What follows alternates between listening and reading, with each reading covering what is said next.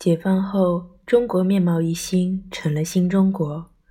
不过，我们夫妇始终是旧社会过来的知识分子，我们也一贯是安分守己、奉公守法的良民。一九四九年夏，我们夫妇得到清华母校的聘请，于八月廿四日携带女儿登上火车，廿六日到达清华，开始在新中国工作。中书教什么课，我已忘记，主要是指导研究生。我是兼任教授，因为按清华旧规，夫妻不能在同校同当专任教授。兼任就是按钟点计工资，工资很少。我自称散工。后来清华废了旧规，系主任请我当专任，我却只愿做散工，因为我亦未经改造，未能适应。借散工之名可以逃会。妇女会开学习会，我不参加，因为我不是家庭妇女。教职员开学习会，我不参加，因为我没有专职，只是散工。我曾应系里的要求增添一门到两门课，其实已经够专任的职责了。但是我为了逃避开会，坚持做散工，直到三反运动。圆圆已有学名钱媛，她在爷爷发现读书种子之前，只是个无足轻重的女孩子。我们造反，不要她排行取名，只把她的小名化为学名。她离上海时十二周岁，刚上完初中一年级。她跟父母上火车，一手抱个洋娃娃，一手提个小小的手提袋，里面都是她自己裁剪缝制的洋娃娃的衣服。洋娃娃肚子里有几两黄金，他小心抱着。他看似小孩，已很懂事。到清华后，他打算在清华附中上学，可是学校一定要他从一年级读起。我看到初中学生开会多，午后总开会。阿元好不容易刚养好病，午后的休息还很重要。我因此就让他休学，功课由我自己教。阿元就帮爸爸做些零星事，如登记学生分数之类。他常会发现些爸爸没看到的细事，例如某某男女学生是朋友，因为两人的课卷都用了与众不同的紫墨水。那两人果然是一对朋友，后来结婚了。他很认真地做爸爸的助手。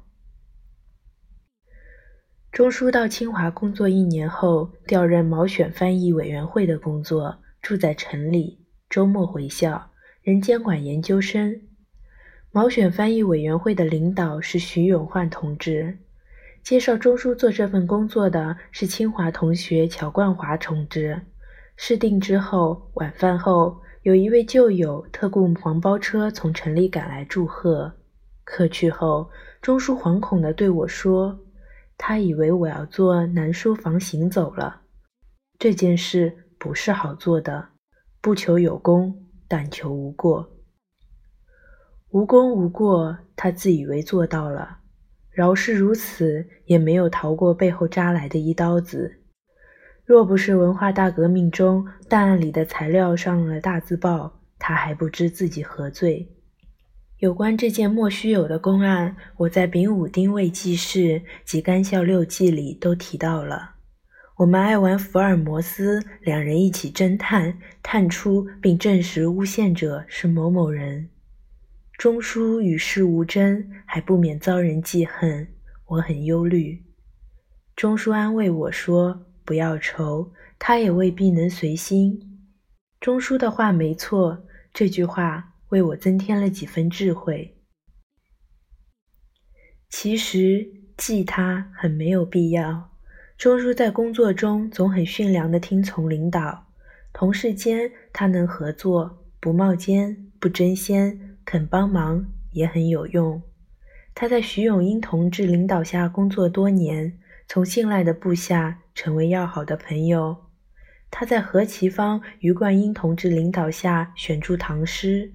供述的年纪同事都健在呢，他们准会同意我的话。钟叔只求做好了本职工作，能偷工复读他的书。他工作效率高，能偷下很多时间，这是他最珍惜的。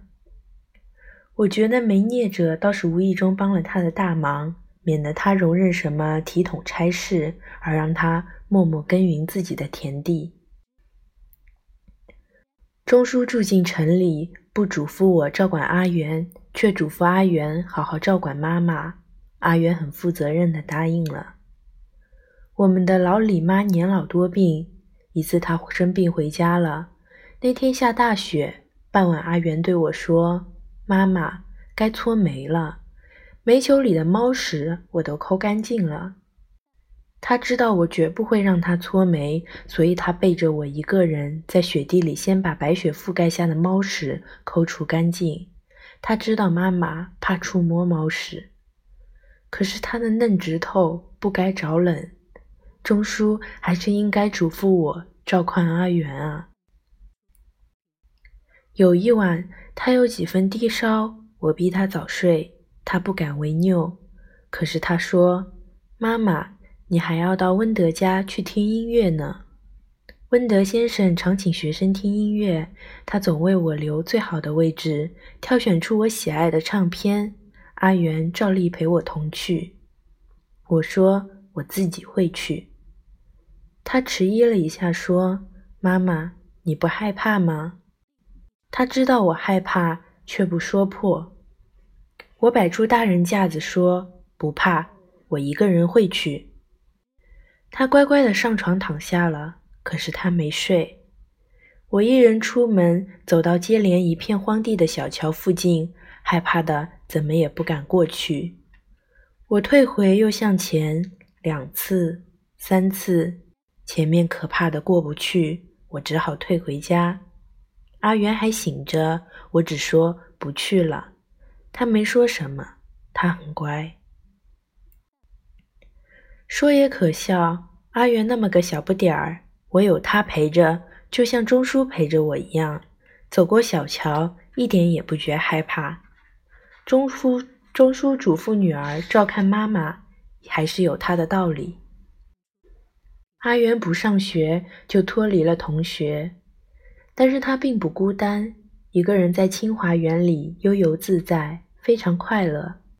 他在病床上写“我们仨”里，有记述他这种生活的章节，这里我不重复了。我买了初中二三年级的课本，教他数学、化学、物理、英文文法等。钟叔每周末为他改中英文作业，代数愈做愈烦。我想偷懒，我对阿元说：“妈妈跟不上了，你自己做下去，能吗？”他很听话，就无师自通。过一天，我问他能自己学吗？他说能。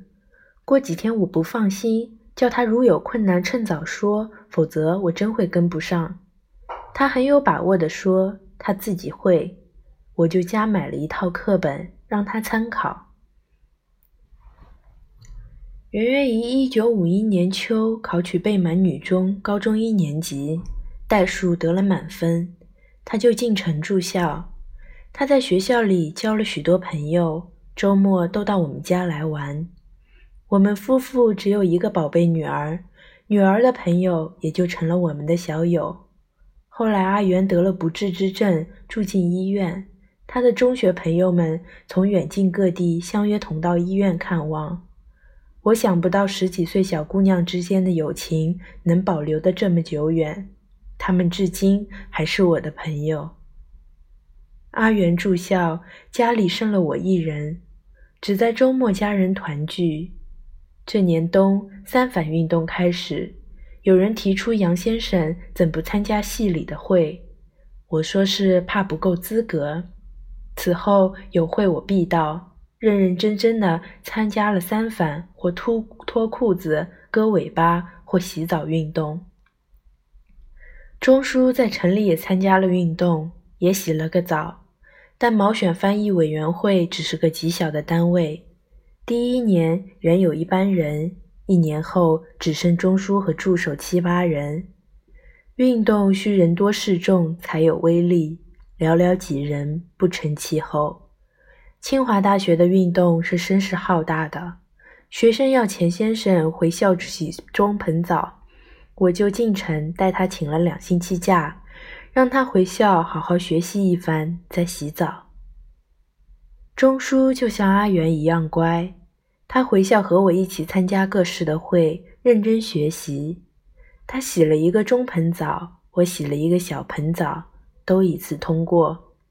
接下是忠实老实运动，我带他一并交代了一切该交代的问题。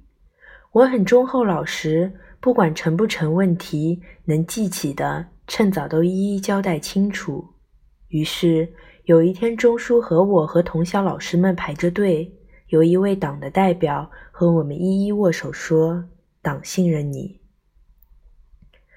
我们都洗干净了。经过一九五二年的院系调整，两人都调任文学研究所外文组的研究员。文学研究所编制折属新北大，工作由中央宣传部直接领导。文研所于一九五三年二月二十二日正式成立。一九五二年院系调整后，限期搬家。这年的十月十六日，我家就从清华大学搬入新北大的中关园。搬家的时候，钟书和阿元都在城里，我一个人搬了一个家，东西都搬了，没顾及我们的宝贝猫。钟叔和阿元周末陪我同回旧居，捉了猫，装在一只又大又深的布袋里。我背着，他们两个一路抚慰着猫。